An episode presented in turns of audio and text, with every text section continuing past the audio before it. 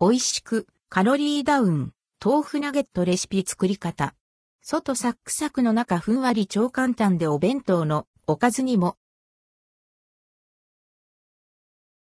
豆腐を加えるだけで驚きのふわふわ感に。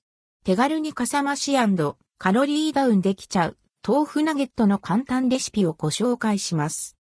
豆腐ナゲットレシピ。材料木綿豆腐一丁鶏ひき肉、胸肉 450g チューブニンニク小さじ2、チューブ生姜小さじ2マヨネーズ大さじ4、塩胡椒小さじ1、片栗粉大さじ3薄力粉適量。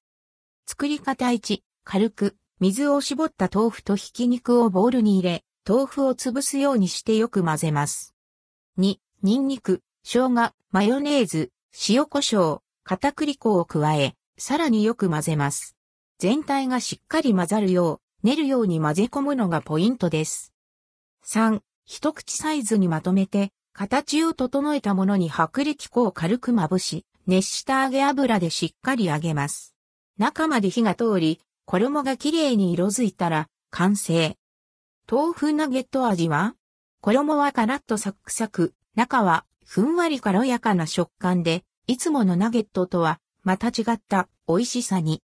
揚げたてはもちろん冷めたナゲットも豆腐の風味がより強く感じられて美味しいですよ。お好みでケチャップやバーベキューソース、ディップソースなどと一緒に楽しんで。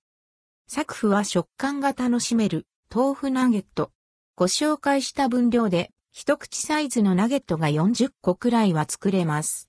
今晩のおかずにいかがでしょう？